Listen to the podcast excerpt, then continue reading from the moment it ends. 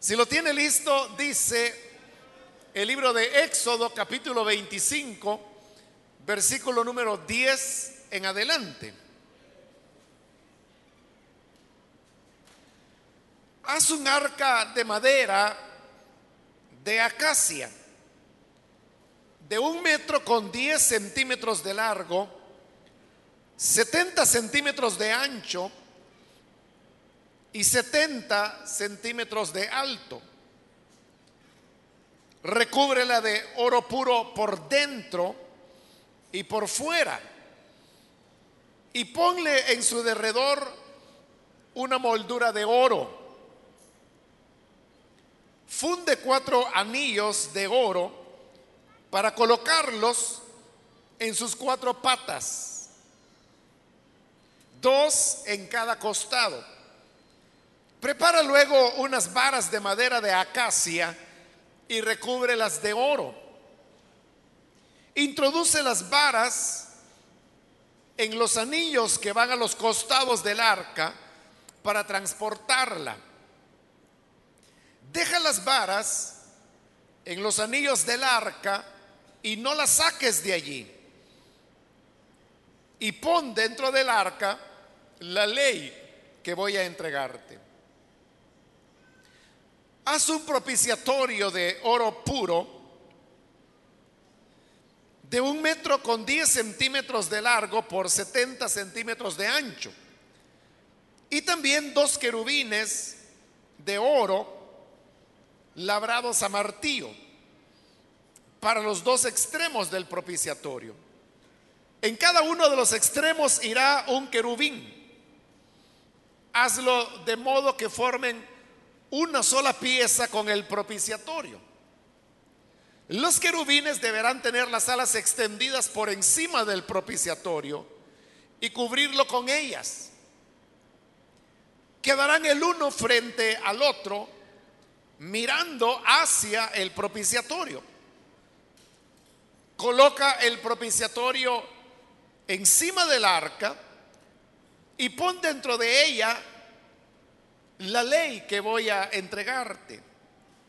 Yo me reuniré allí contigo en medio de los dos querubines que están sobre el arca del pacto.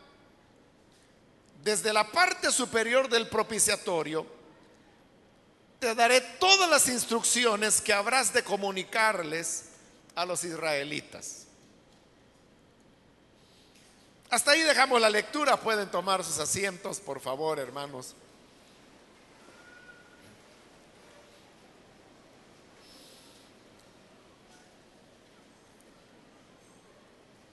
En la última oportunidad, hermanos,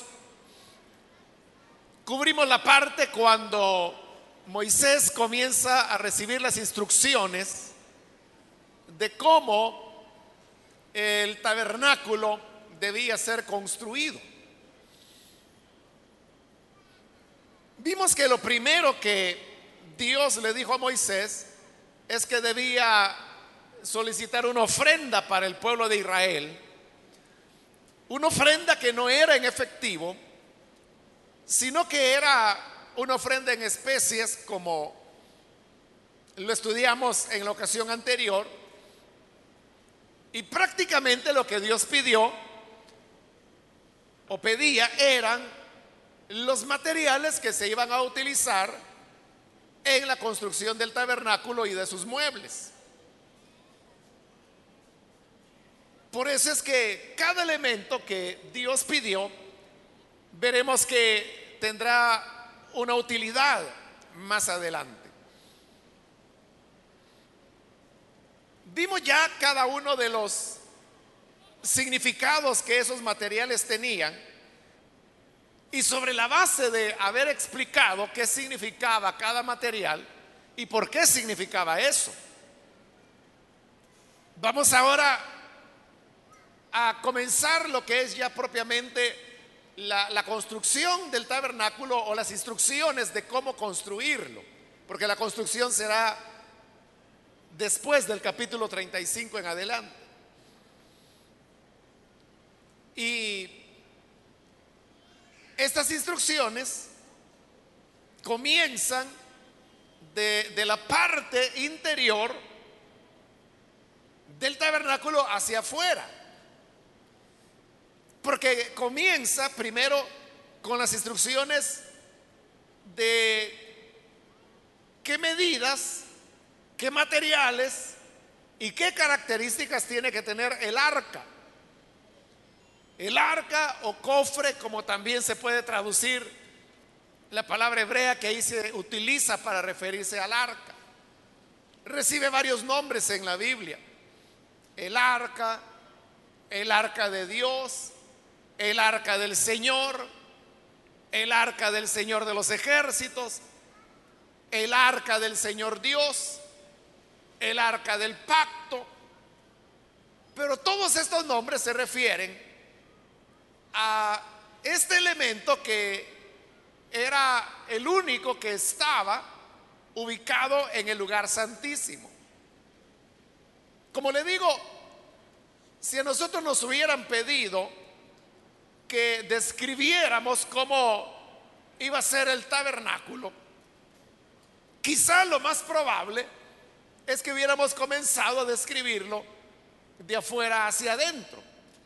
Es decir, hubiéramos comenzado con la parte del atrio y los muebles que se ubicaban ahí como el mar de bronce, el altar del holocausto, y hubiéramos ido luego avanzando al lugar santo, donde estaban la mesa de los panes de la proposición, el altar del incienso, estaba también el candelabro y por último hubiéramos terminado con la parte más interna que era el lugar santísimo donde estaba precisamente el arca.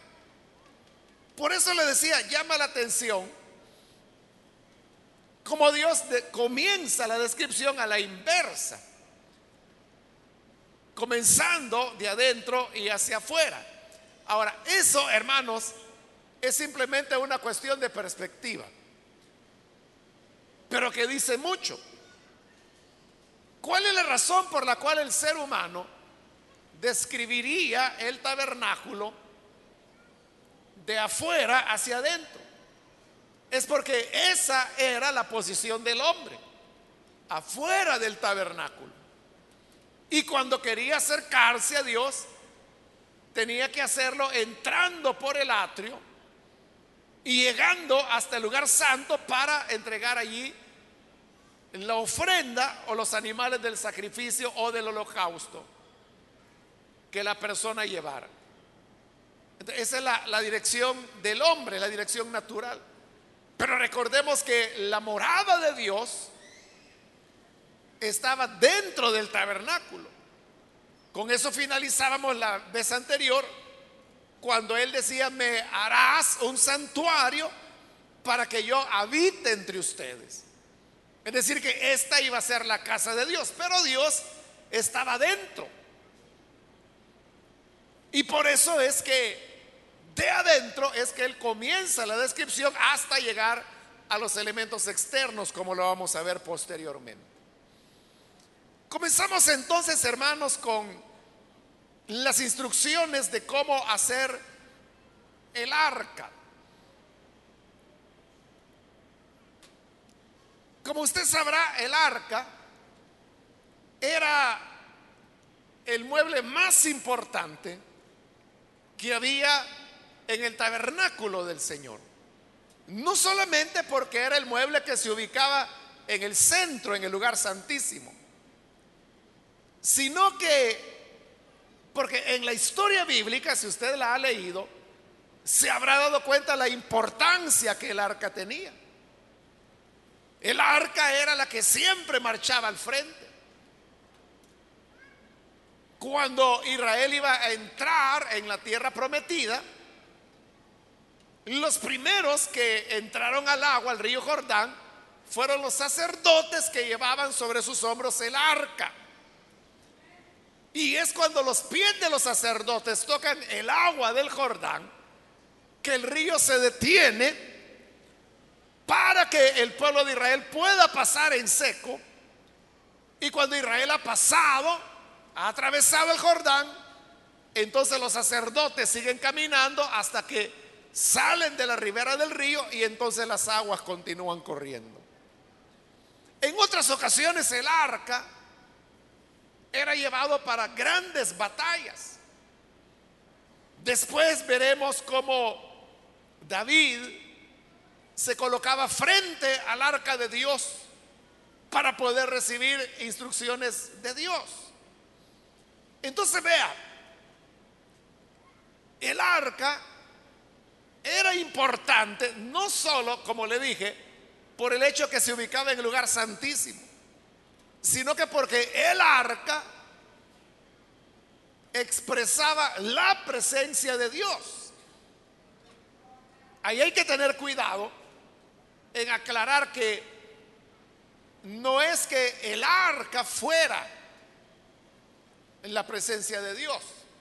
El arca solo era un mueble. Pero era sobre el arca, como lo vamos a ver en un momento, donde Dios se manifestaba y donde Dios entraba en comunicación con el ser humano. Por eso es que con el tiempo se fue relacionando la presencia de Dios con el arca. Hasta que llegó un momento en que Israel pensaba que por tener el arca tenía Dios y no era así. Esa fue la gran sorpresa que Israel se llevó cuando ellos tenían batalla contra los filisteos. Y como no los podían vencer, ellos dijeron, bueno, traigan el arca de Dios. Pero para Israel ya en esa época, el arca era el equivalente de la presencia de Dios. Por lo tanto, cuando el arca llegó al frente de batalla, ellos dijeron, el Señor ha venido y ahora está con nosotros y armaron tal algarabía que la tierra tembló. Y los filisteos oyeron del otro lado que qué pasa en el campamento de los israelitas, porque es algarabía. Y alguien les informó, es que ha venido el arca de su Dios. Los filisteos se asustaron.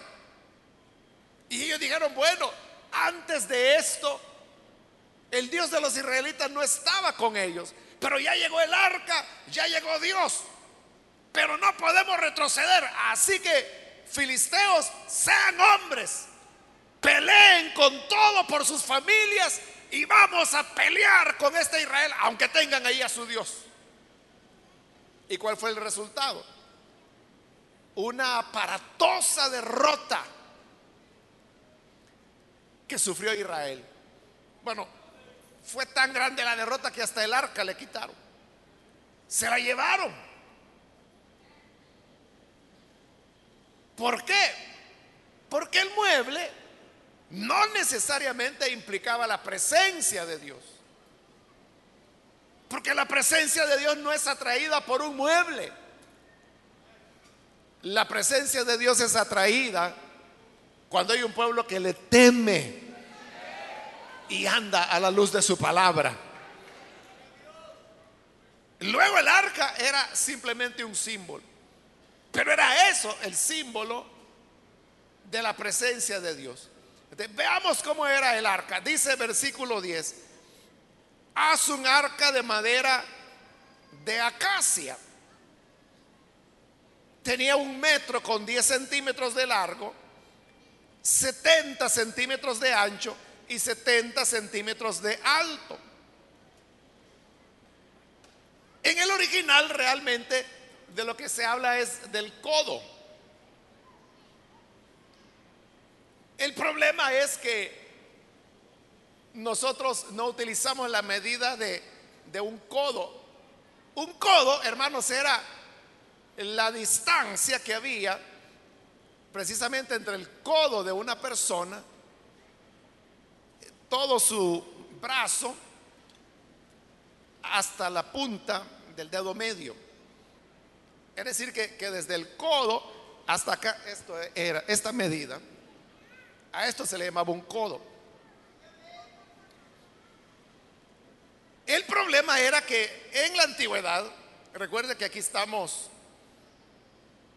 como unos 2100 años antes de Cristo. La gente era más pequeña. Nosotros somos grandotes en relación a cómo era esta gente. Y por eso es que si nosotros sacamos esta medida del codo a la punta de nuestro dedo medio, le, le va a dar más. O sea, porque de acuerdo a la medida, a la morfología que tenían los seres humanos en esa época, hoy se sabe que el codo más o menos equivalía a unos 45 centímetros. Pero si usted tiene esa curiosidad de medirse del codo a la punta de su dedo medio, teniendo el brazo extendido, usted va a ver que tiene un poco más. Pero se debe a eso. Bien, el hecho es que nosotros no utilizamos el codo para medir nada. Pero había muchas medidas o muchas maneras de medir en la época, pero por alguna razón Dios decidió utilizar el codo como medida que se va a utilizar en toda la descripción del tabernáculo.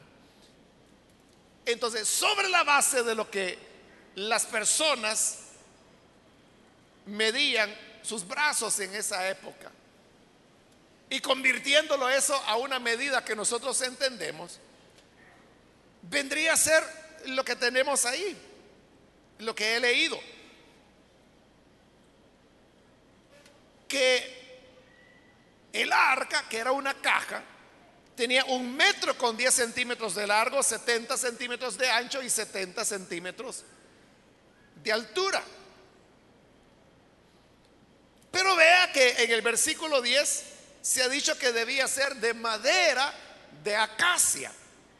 Es decir, la caja era de madera. Madera de acacia, que es la única madera que se va a utilizar. Pero ahora mire el versículo 11. Recúbrela de oro puro por dentro y por fuera. Es decir, que aunque la caja era de madera, la madera no se veía. Porque ahí la instrucción era que debería estar recubierta de oro puro por dentro y por fuera. Entonces, si por dentro y por fuera estaba cubierta de oro puro, usted no podía ver la madera. La madera servía como para darle fuerza estructural y figura al oro. Pero ya, hermanos, en la ocasión anterior, cuando vimos los materiales, mencionamos lo que significaba la madera y lo que significaba el oro. La madera dijimos que expresaba o simbolizaba la humanidad de nuestro Señor Jesucristo. Y explicamos la razón. Y el oro, por su parte, expresa la divinidad la deidad. También explicamos el porqué de eso. Pero si usted veía el arca, usted lo que veía era solamente el oro. Y solamente que usted supiese cómo el arca había sido construida, o que usted se dedicara a levantar las láminas de oro para ver qué había adentro, descubriría que allí había madera. Es decir, que a vista del observador, el arca era un solo mueble. Pero la verdad es que estaba constituido de dos tipos de materiales. La madera y el oro. Esto, hermano, nos habla de la naturaleza de nuestro Señor Jesucristo. Porque el arca fue la figura antiguo testamentaria de lo que habría de ser el Cordero de Dios que quita el pecado del mundo. Y usted sabe que el Señor Jesús era una sola persona. Una sola persona, pero que tenía dos naturalezas. la naturaleza humana, aquí representada por la madera, y la naturaleza divina, aquí representada por el oro. Pero aunque Jesús tiene las dos naturalezas, la humana y la divina, Él sigue siendo una persona. Por eso es que le digo que el arca estaba cubierta de oro por dentro y por fuera, porque cuando el observador veía el arca, y, no muchas personas lo podían ver, solamente el sumo sacerdote, lo que veía era una sola pieza.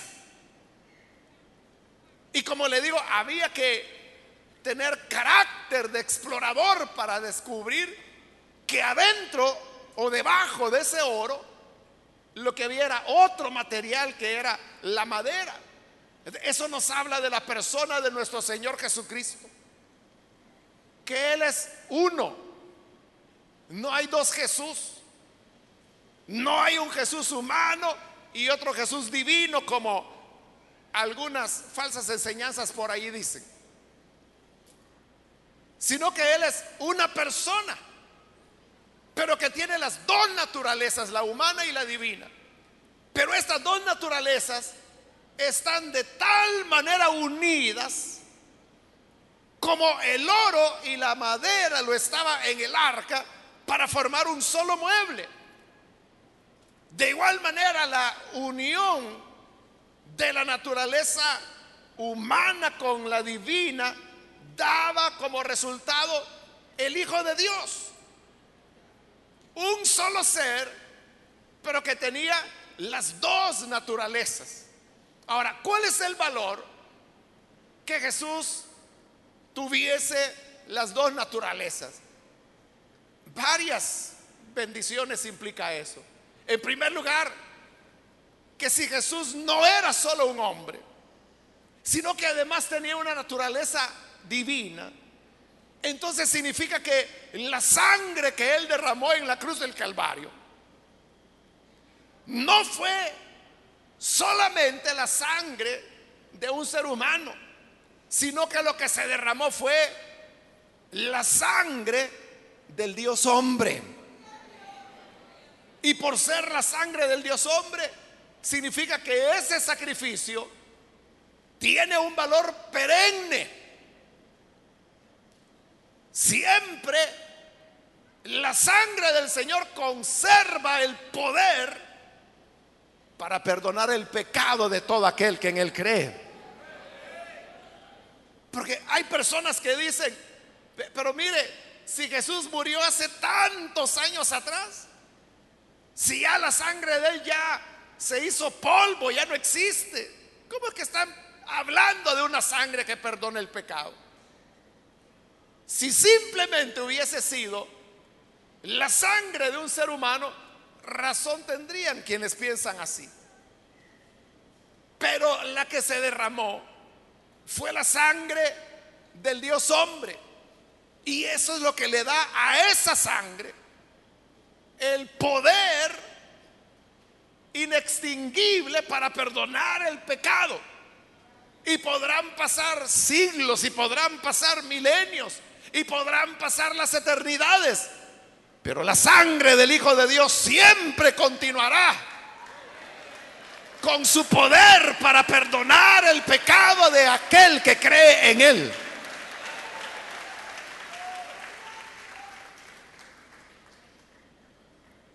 Luego dice en el versículo 12,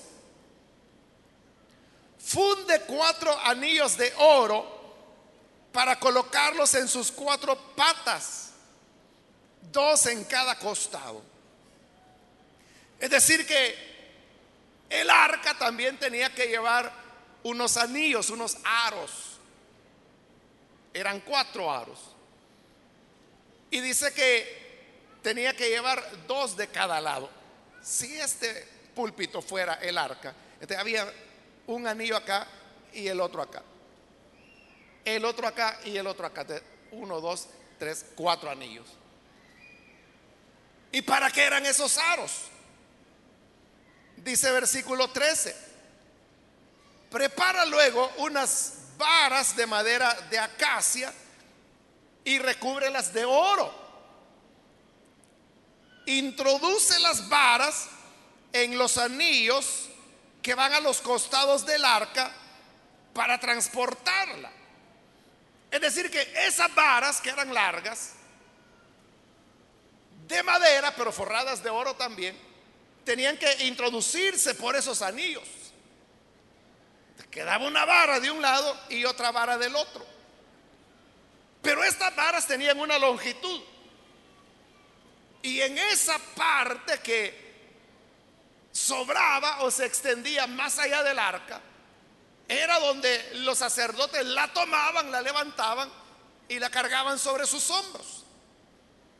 Es decir, que se necesitaban cuatro levitas para transportar el arca, uno de cada lado, uno por cada anillo, dos por cada vara, uno adelante y el otro atrás. Pero mire ahora el versículo 15, la instrucción. Deja las varas en los anillos del arca y no las saques de allí. Es decir, las varas una vez se colocaban en los anillos, ya no tenían que sacarse de ahí. Es lo que dice el versículo 15. Deja las varas en los anillos del arca y no las saques de ahí. Las varas siempre tenían que estar en su lugar, colocadas en los anillos, aun cuando el arca estuviera colocada en el lugar santísimo. La colocaban ahí, pero la colocaban con las varas. Ahora, ¿para qué servían las varas? Se lo acabo de explicar, que servía para que los sacerdotes pudieran cargarla sobre sus hombros. ¿Y para qué la cargaban? cuando había necesidad de transportarse de un lugar a otro, de caminar, de cambiar de un lugar, un punto geográfico hacia otro. Pero ¿qué significaba el arca? Ya dijimos que significaba la presencia del Señor. Entonces, el hecho que las varas nunca se retiraran de los anillos significaba que el arca siempre estaba preparada para ser transportada, para moverse juntamente con el pueblo. Eso es lo que Dios quería, porque Dios lo que anhelaba era convivir con su pueblo. Por eso es que lo vimos la semana anterior, que la razón de construir el tabernáculo es lo que el Señor dijo. Me harán un santuario para que yo habite entre ustedes. El deseo de Dios no era habitar encerrado en el lugar santísimo. El deseo de Dios era habitar en medio de su pueblo. Pero como su pueblo era peregrino, Iban caminando, iban saliendo de Egipto e iban rumbo a la tierra prometida. En este momento todavía no se sabía que ese peregrinaje duraría 40 años. Dios en su omnisciencia sí ya lo sabía. Y por eso es que Él dejó las instrucciones que las varas nunca tenían que quitarse de los anillos o de los aros. Porque con eso él expresaba que su disposición a moverse y a caminar con el pueblo cuando éste emprendiera la marcha. Eso nos da una gran enseñanza, hermanos. Y la enseñanza es que el Señor Jesucristo es alguien que camina todo el tiempo al lado nuestro. Usted sabe que la palabra del Señor dice que nosotros somos peregrinos y extranjeros. ¿Por qué? Porque nuestra ciudadanía no es de esta tierra. La nuestra es una ciudadanía celestial. Y aquí estamos de paso y por eso dice la escritura que somos peregrinos, somos extranjeros. En otras palabras, somos como migrantes que vamos en camino hacia nuestra morada. Pero este camino, usted sabe que es toda la vida de la persona. De hecho, la vida de los seres humanos algunas veces se compara con un viaje, ¿no? Un viaje que comienza en la cuna y que luego va avanzando y avanzando por la infancia, la adolescencia, la juventud, la vida adulta, la madurez, la vejez, hasta que llega el momento en que Dios nos llama. Pero en ese caminar, en ese andar, no estamos solos. El Señor dice, llévenme con ustedes. Por eso es que las varas siempre permanecían colocadas en los aros. Y era como la disposición del Señor de decir, bueno, yo estoy listo. Cuando quieran que nos vayamos, nos vamos. Pero era esa disposición. No era que el pueblo se iba a levantar. Y entonces Dios iba a decir, esperen un momentito que ahorita tengo un asunto que estoy resolviendo ahí con unas estrellas que tengo que poner en órbita.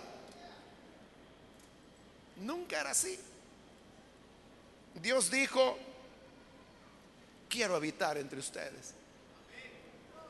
Y Dios quiere habitar con nosotros. De hecho, Él habita en nosotros. Y por eso es que, por decirlo de alguna manera, nuestro Dios es un Dios caminante, es un Dios peregrino, es un Dios que siempre va a nuestro lado, es un Dios que nos acompaña en nuestros buenos momentos, en los momentos difíciles, en la enfermedad, en la salud, en la fuerza, en la debilidad, cuando nos sentimos fuertes espiritualmente o cuando nos sentimos débiles o aún cuando sentimos que desfallecemos y que por causa del pecado sucumbimos en nuestro andar cristiano, siempre el Señor va a nuestro lado. Siempre camina con nosotros. No podemos decir nunca, es que Dios me abandonó. Todo comenzó bien. Mi vida cristiana, los primeros dos años fue una maravilla. Dios me hablaba, Dios me consolaba, Dios me sostenía, pero luego vino una época de soledad, de sequía, como que Dios me abandonó, me dejó. Jamás tal cosa ocurrirá. Porque nuestro Dios siempre camina con nosotros. Por eso digo, dejen las varas ahí. Deja las varas en los anillos del arca y no las saques de ahí. Porque Él nunca nos abandona. Siempre camina con nosotros y va dándonos victoria día en día.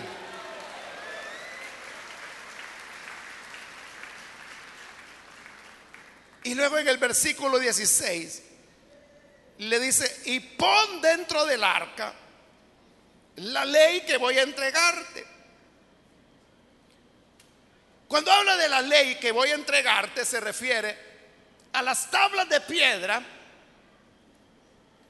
que Dios le va a entregar a Moisés. Entonces, dijimos que el arca era una caja. Y usted sabe que las cajas o cofre, como también se puede traducir la palabra, sirven para guardar cosas. ¿Y qué era lo que había guardado dentro del arca? La ley. La ley de Dios. Más adelante, en la medida que la historia se va a ir desarrollando, usted puede encontrar allá por el libro de números que Dios les pide que también guarden un poco de maná dentro del arca. Y luego la vara de Aarón que floreció. Pero eso va a ser posteriormente. En este momento, lo que le está diciendo es que dentro del arca tenían que poner la ley, es decir, la palabra de Dios. Si el arca es una figura del Señor Jesús, significa entonces que las tablas de la ley dentro del arca habla del cumplimiento perfecto que el Señor Jesús hizo de la palabra de Dios en todas las áreas de su vida. Jesús no fue alguien que cumpliera una parte de la palabra y que fallase en otra. El Señor fue alguien que cumplió perfectamente la palabra porque la tenía en su corazón. Por eso es que el Evangelio de Juan, cuando habla del Señor Jesucristo, lo llama la palabra. En el principio era la palabra. Y la palabra estaba con Dios. Y la palabra era Dios. Entonces, si la Biblia es la palabra de Dios escrita, Jesús fue la palabra de Dios encarnada. Esa obediencia del Señor Jesús a la palabra, que así como las tablas de la ley estaban dentro del arca, la palabra de Dios también estuvo dentro de Jesús, rigió todo su destino, fue la razón por la cual Jesús se encarnó y el elemento rector de la vida de nuestro Señor Jesús. Eso hizo que la conducta, las palabras, los hechos del Señor Jesucristo viniesen a ser olor fragante en la presencia del Señor. Ese olor fragante, hermanos, es la santidad de Dios, la santidad del Hijo. Una santidad que no tenía pecado que pagar. Y si la Biblia dice que la paga del pecado es la muerte, entonces el Hijo de Dios no tenía por qué morir. Sin embargo, sí murió. Pero Él no murió por pecados propios que tuviera que pagar. Él murió por pecados ajenos. Murió por nuestros pecados para que nosotros que cometimos pecado seamos santificados delante de Dios. Y Él que era santo porque tenía la palabra morando dentro de sí, fue hecho pecado y así el castigo por nuestros pecados fue sobre Él y a nosotros nos fue dada nuestra paz. Y así es como ahora nosotros estamos justificados y podemos estar ante la presencia del Señor. Nuestra esperanza, hermanos, es que un día vamos a estar en la presencia de Dios. En el reino eterno de nuestro Padre. Pero cuando eso llegue, eso ocurrirá no por méritos, no por merecimientos, que nosotros hayamos alcanzado por cuenta propia, sino que será solamente por los méritos de Jesucristo, que fue el que llevó una vida santa, una vida de integridad, porque la palabra de Dios siempre moró dentro de él. Y esa perfección del Hijo de Dios es la que nos permite a nosotros ahora ser justificados y así poder estar en su presencia. Poder abrigar la esperanza de la vida eterna. Entonces, hermanos, la salvación nos enseña esta figura del arca que es algo que no depende del ser humano. Esto que estoy diciendo es algo que supuestamente lo sabemos y lo sabemos desde siempre. Pero la cuestión es que cuando se lleva a la vida práctica, es donde las personas comienzan a dudar. Pero yo le digo, no hay nada que el ser humano pueda hacer para ser merecedor de la salvación. Si la salvación fuera por obras, hermanos, ¿qué esperanza tendríamos nosotros? Estaríamos perdidos. Pero ahora el Señor manifestó su gracia en que siendo aún pecadores, Él envió a su Hijo para morir por nosotros. El justo por los injustos. El que era sin pecado fue hecho pecado para que nosotros seamos hechos justicia de Dios en Él. Así es como opera la salvación. Y por eso es que el arca era el punto de contacto entre Dios y el hombre. Es como se lo va a decir el Señor a Moisés en el versículo 22. Yo me reuniré ahí contigo en medio de los dos querubines que están sobre el arca del pacto. Entonces vea, es un punto de reunión entre Dios y Moisés, entre Dios y el hombre. Pero dice que el punto de reunión era sobre el arca del pacto, porque la única manera en que podemos tener reunión y comunión con el Padre es sobre la base del sacrificio que Jesús ofreció en la cruz del Calvario. Y ve además Siempre el versículo 22, desde la parte superior del propiciatorio, te daré todas las instrucciones que habrás de comunicarles a los israelitas. Entonces, ¿de dónde Dios hablaba? ¿Cómo Dios se comunicaba con el hombre?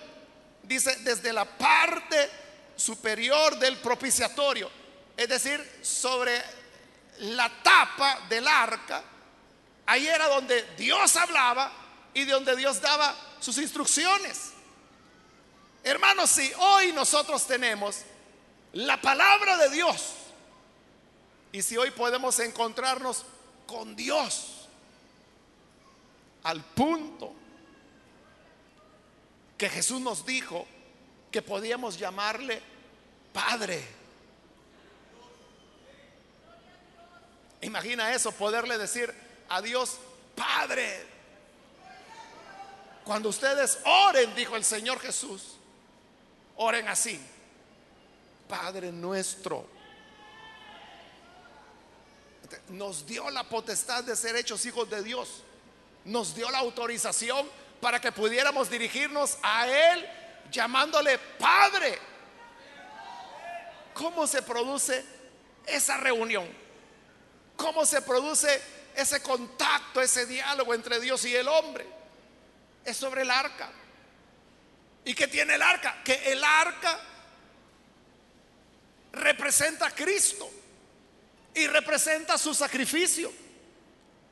Porque madera de acacia y oro es humanidad y divinidad. Eso habla de la encarnación.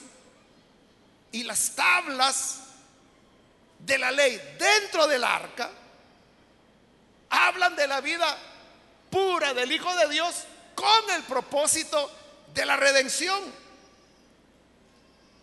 Ahora, sobre el arca lo que había era la tapa y la tapa era lo que se llamaba el propiciatorio. Pero vea, ¿por qué se le llama propiciatorio? Porque era donde se hacía propiciación. ¿Y cómo se lograba la propiciación? por medio de la sangre de los sacrificios. Entonces, el arca era, hermanos, el símbolo del Hijo de Dios, pero el Hijo de Dios sacrificado. Porque era sobre el propiciatorio que se colocaba la sangre de la expiación. Y sobre esa sangre de la expiación es que Dios le dijo a Moisés, sobre esa tapa, sobre ese propiciatorio cubierto con sangre inocente, es donde yo me voy a reunir contigo. Y es donde yo te voy a hablar. Y es donde yo te voy a comunicar las instrucciones que tienes que dar al pueblo. ¿Cómo llegamos entonces a tener comunión, contacto, encuentro, diálogo con Dios? Es sobre la base del sacrificio del Hijo de Dios. No es por causa de una religión. No es, hermanos, porque uno reúna méritos haciendo buenas obras, largas oraciones o lo que se nos ocurra. Es porque Cristo pagó el precio. Así es como las personas podían acercarse delante de Dios. Y así es como Dios dijo, yo voy a morar en medio de ustedes. Por eso es que las varas nunca se sacaban de los aros porque Dios siempre estaba dispuesto a caminar. Y Él camina con nosotros va a nuestro lado, no porque usted sea buena gente, no porque tenga carita de ángel, no porque tenga una vida de perfección, camina a nuestro lado porque hay una sangre que fue vertida ya sobre el propiciatorio. Y eso es lo que nos reconcilia con el Padre. Esa es nuestra esperanza. Esa es nuestra confianza. Si no fuese así, ¿cuál sería nuestra confianza? Jesús un día les dijo a sus discípulos, si se quieren ir, váyanse. Y Pedro dijo, ¿qué? Que nos vayamos. ¿Y a quién vamos a ir? Si solo tú tienes palabras de vida eterna.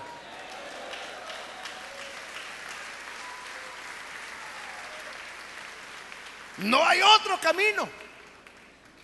No hay otra esperanza. Solo podemos encontrarnos con Dios arriba del propiciatorio.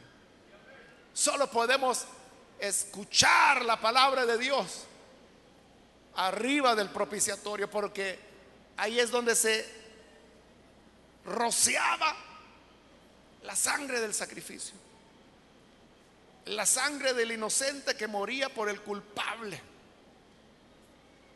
Y Cristo fue la víctima inocente, que como ya dijimos, no derramó simplemente la sangre de un hombre o la sangre de un profeta, era la sangre del Dios hombre. Por eso es que esa sangre, después de dos mil años, sigue teniendo poder para redimirnos y lavarnos a cada uno de nosotros. Por eso es que aquellos amigos que quizá vienen a la iglesia por primera vez, o ha venido en otras ocasiones, pero ha venido solo de oyente, qué bueno que viene a oír. Pero quiero decirle que para usted también hay esperanza. Y esa esperanza es el sacrificio del Hijo de Dios, quien fue la propiciación por nuestros pecados. Amén. Vamos a orar, vamos a cerrar nuestros ojos. Y vamos a inclinar nuestro rostro. Y así con nuestros ojos cerrados, hermanos, yo quiero ahora hacer una invitación para los amigos o amigas que todavía no han recibido al Señor Jesús como su Salvador. Pero si este es su caso, yo quiero invitarle para que usted no vaya a desaprovechar la oportunidad. Creo que la palabra ha sido lo suficientemente clara y lo que nos enseña es que la sangre del Hijo de Dios es el remedio y la salida para el pecado. Si hay con nosotros algún amigo o amiga que necesita hoy creer en Jesucristo como su Salvador, yo le invito para que ahí en el lugar donde se encuentra pueda ponerse en pie en señal que usted desea recibir al Hijo de Dios. Muy bien, aquí hay un caballero. Dios lo bendiga. Bienvenido. Alguien más que necesita venir por primera vez para creer en el Hijo de Dios. Recibirle como Salvador. Puede ponerse en pie ahí en el lugar donde se encuentra.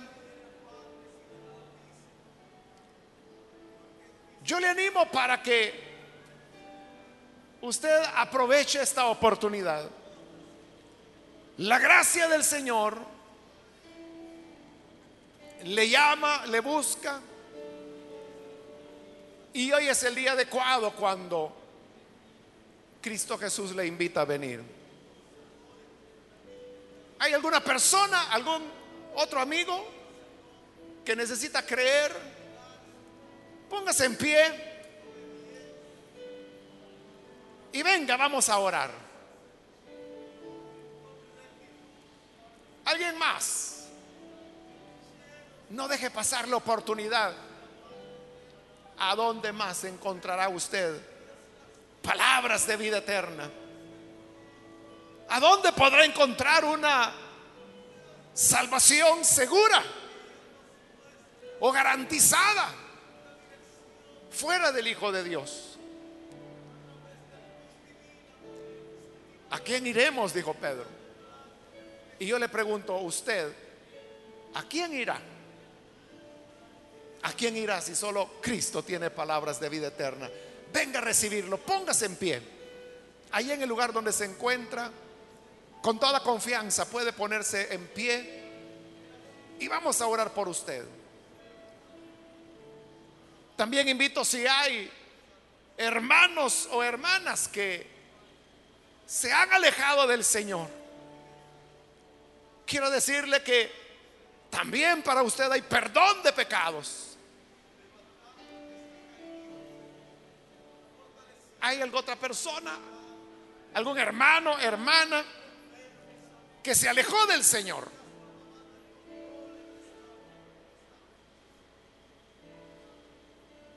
¿Qué te hizo alejar?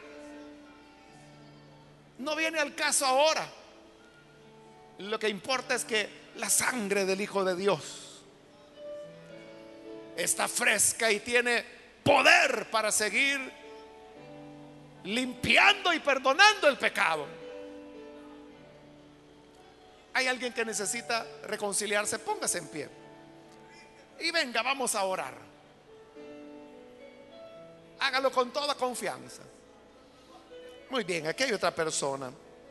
Dios la bendiga, bienvenida. Si hay alguien más que es primera vez que viene el buen Salvador o se va a reconciliar, póngase en pie. Yo le animo. No desaproveche esta oportunidad. Dios no le promete una nueva ocasión pero sí le promete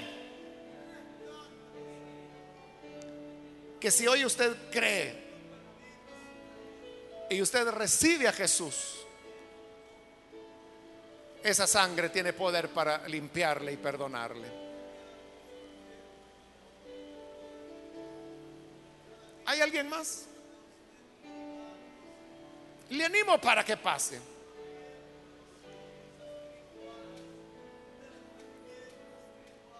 Venga ahora porque Jesús nunca le dejará. Él es el Dios que camina con nosotros. Es el Dios peregrino que nos acompaña cada día de nuestra vida. Muy bien, aquí hay otra persona. Dios la bendiga. Bienvenida también. Si hay alguien más, Le invito para que pase ahora. Es ya la última invitación que hago. Pero si hay alguna otra persona, póngase en pie, porque esta fue ya la última invitación que hice.